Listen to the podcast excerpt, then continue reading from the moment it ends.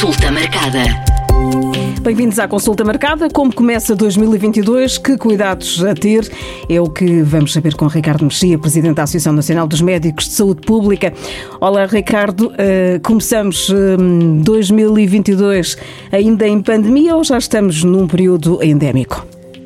Olá, Mónica. Bom ano também.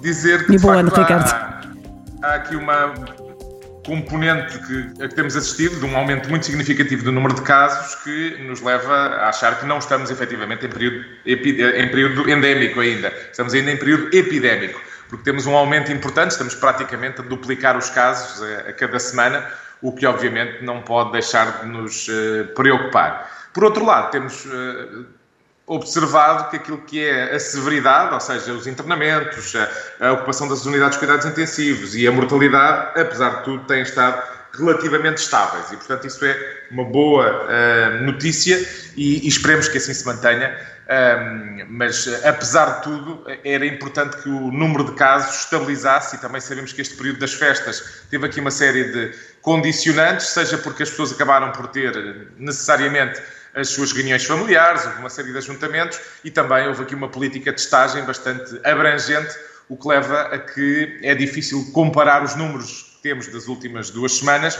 com aquilo que é a realidade habitual. Portanto, esperemos que agora ao longo dos próximos dias, do início do ano, possa haver então uma estabilização desses números para podermos então avaliar se estamos já então no tal período endémico que todos esperemos que aconteça e que nos poderá trazer uh, alguma normalidade de volta. O número de casos subiu bastante. Eh, é a razão para estarmos alarmados? Eu acho que é, é, obviamente, quando olhamos para os números e vemos uh, eh, 20 mil, quase 30 mil casos, uh, isso não pode deixar de nos preocupar, não é? Uh, é importante percebermos é que, como dizia, do ponto de vista da severidade, não tem havido uma, um acompanhamento desta magnitude, ou seja, nós assistimos a muitos casos, mas esses casos depois não geram muitos casos que necessitem de internamento e também a mortalidade bastante uh, reduzida e, e, portanto, isso é obviamente algo que nos tranquiliza muito. E esses é são os fatores limitantes a que temos que estar atentos, é quando a pressão sobre os cuidados de saúde um, deixa de nos possibilitar de, de, oferecer os melhores cuidados a todos os que dele uh, precisam e, portanto, um, eu acho que é importante manter essa percepção e, portanto, enquanto a situação estiver um, relativamente estável, não teremos que nos preocupar assim tanto. É importante percebermos que, fruto daquilo que são as dificuldades na resposta um, a montante da prestação de cuidados de saúde, e, portanto, aquilo que diz respeito quer à linha SNS 24, quer também do ponto de vista da resposta da vigilância epidemiológica, portanto, temos dezenas de milhares de inquéritos epidemiológicos por fazer um, e a própria resposta dos centros de saúde, infelizmente, está muito condicionada também, fruto de termos uh, 200 mil casos uh, ativos, faz com que depois as pessoas não encontrem respostas e acabam por recorrer aos serviços de urgência por situações que não deviam lá estar, mas que são as portas que encontram abertas, não é? Portanto, uh, importa uh, clarificar que as pessoas não se devem deslocar para os serviços de urgência para fazer o teste ou se têm sintomas muito ligeiros. Não o devem de facto fazer porque não vão provavelmente obter a resposta que desejavam e acaba por criar ali uma pressão desnecessária na, nos serviços de urgência. A, a, a, linha SNS 24 também está, está muito difícil uh, fazer a chamada, portanto, as pessoas estão várias horas uh, depois de terem um teste, um autoteste positivo, várias horas a tentar fazer a ligação. Isso também pode levar muitas vezes as pessoas depois a deslocarem-se aos hospitais. Pois, esse é um dos problemas, é que as pessoas, eh, além de não conseguirem obter o contacto com a linha para os encaminhar, eh, acabam depois por recorrer a outras eh, soluções.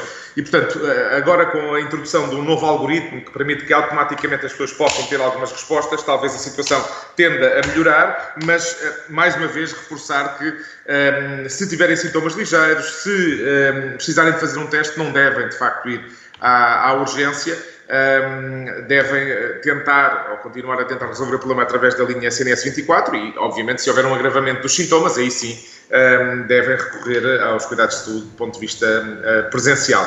Outro problema que também temos constatado é que, mesmo para as pessoas que conseguem depois obter o, uh, o contacto com a linha SNS 24 e a prescrição do teste, têm encontrado é depois dificuldade em encontrar um local para fazer depois o teste. Portanto, também não está fácil encontrar laboratórios disponíveis para a realização do teste. É, é, é, foi dado o conselho de, dos portugueses é, testarem, testarem-se antes das festas. Este conselho mantém-se no início de, de 2022? Eu julgo que é importante termos também a noção de que o, o, paradigma poderá e deverá mudar em breve. Ou seja, nós temos estado a fazer uma abordagem muito focada naquilo que são as uh, infecções e menos na doença, como de resto fazemos com as restantes uh, doenças que existem, não é? Que nós não, não estamos propriamente à procura de uh, casos de infecção em pessoas assintomáticas ou que têm e, e, que são saudáveis. E, portanto, é, é, esse é um dos aspectos que me parece que temos que, eventualmente, no futuro breve, repensar, nomeadamente quando chegarmos à tal situação endémica. Talvez nesse contexto não faça sentido estarmos à procura de casos que não têm manifestações, que não carecem de cuidados de saúde, exceção feita naturalmente àquelas pessoas que interagem com pessoas muito vulneráveis, seja por via do seu trabalho, seja na, na sua casa, e aí sim eu acredito que poderá haver eh, um papel ainda para os testes durante um período mais ou menos alargado. Mas, de resto, eh, até ver, esses ajuntamentos devem ser precedidos de um teste, de resto há uma série de ajuntamentos que, do ponto de vista normativo, dependem precisamente da realização desse teste, mas há depois um, outros eventos que eventualmente isso poderá deixar de fazer sentido. Eh, em relação aos isolamentos, também aqui houve uma alteração.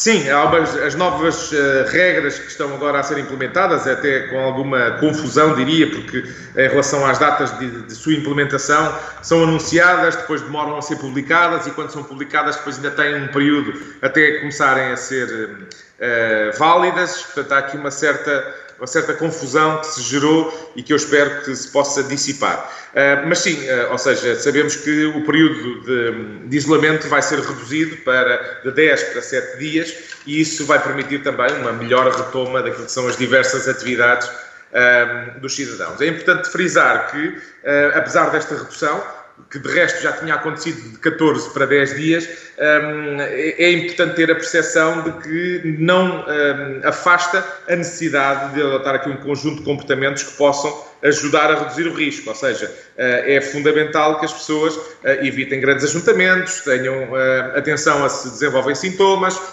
manterem a utilização da máscara, manterem uma boa higiene das mãos, uma boa etiqueta respiratória. Portanto, esta redução de 10 para 7 um, acaba por, uh, de alguma forma, estar fundamentada pela uh, redução do potencial risco de disseminação da doença, que decresce uh, de forma significativa um, desde o início dos, dos sintomas, e, portanto, um, naturalmente que o período de início de sintomas é aquele em que temos uma maior transmissibilidade e que depois vai decrescendo, um, e, portanto, tem a ver com essa, com essa alteração. Portanto, a passagem para sete dias quer no que diz respeito aos contactos, quer também no que diz respeito aos casos um, infectados e, e, portanto, terem um menor período de isolamento.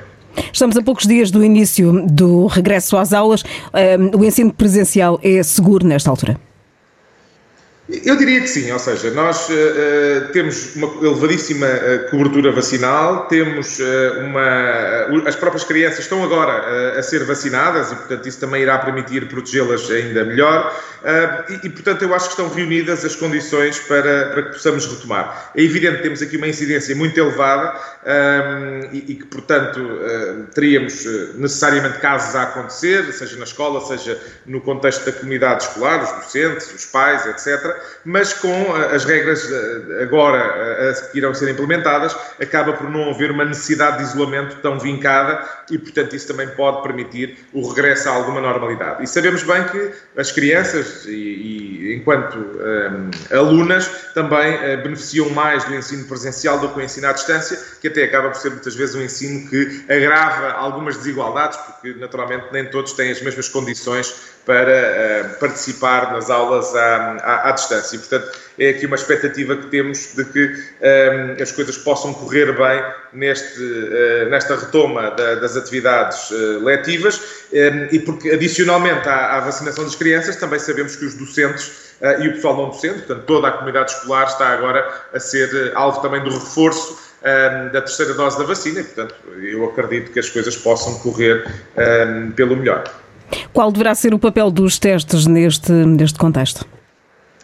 Pois, eh, na prática, os testes podem ter aqui uma função eh, regular, ou seja, haver aqui um, critério de testagem regular, mas também, como eventualmente poderá eh, acontecer em que exista ou um aluno ou um professor que seja identificado como caso, depois vai haver também para os contactos uma política de testagem que pode não implicar o isolamento. E, portanto, os testes vão seguramente, durante estas uh, próximas semanas, vão ter aqui um papel relevante também nas escolas e que permitirão, esperemos todos, uh, manter uh, as nossas crianças na sua atividade letiva dentro da normalidade possível no momento.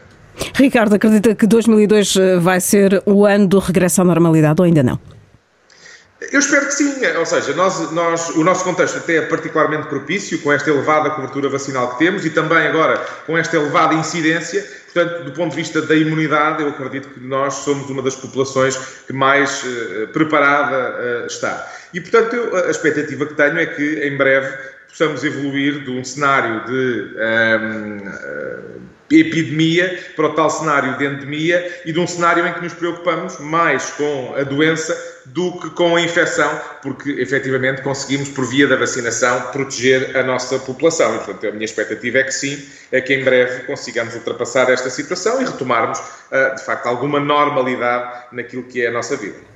Num cenário de endemia, uh, podemos ter um dia com zero casos ou tão breve isso não vai acontecer? Não, a endemia não quer dizer zero casos. A endemia, até porque é muito improvável que nós vamos erradicar a doença. E, portanto, uh, o que diria que acontece é que, à semelhança com outras doenças, elas farão parte do nosso uh, cotidiano. Repare, uh, aquilo que aconteceu com a gripe pandémica é que ela hoje circula como outros tipos da gripe. E, portanto, tal como nós já tínhamos outros coronavírus anteriormente, passaremos a ter também esta circular, sendo certo que sabemos que tem uma severidade maior do que os outros, mas teremos que lidar com ele de forma a eliminarmos aquilo que seja a sua severidade. Há aqui uma nota adicional que me parece também importante e que também temos uma grande expectativa em relação a isso, é que um, um dos eixos que tem sido mais deficitário durante esta pandemia é a parte da resposta terapêutica, ou seja, nós não tínhamos tido até agora grandes soluções terapêuticas e estão, em vez de chegar ao mercado, duas soluções que podem vir de facto a mudar também esse uh, paradigma e, portanto, isso permitir-nos-á por um lado, através da vacinação, evitar a doença grave, mas mesmo para os casos graves, se tivermos boas opções terapêuticas, poderemos tratar esses doentes e, portanto, por essa via temos a situação mais ou menos controlada e é isso que eu espero que aconteça agora durante este ano de 2022. Obrigada, Ricardo, e mais uma vez, bom ano. Um bom ano também e que corra tudo bem a todos. Não se esqueçam de se proteger, mas esperemos em breve poder uh, retomar a nossa normalidade uh, que tínhamos, pelo menos até 2019. Consulta marcada.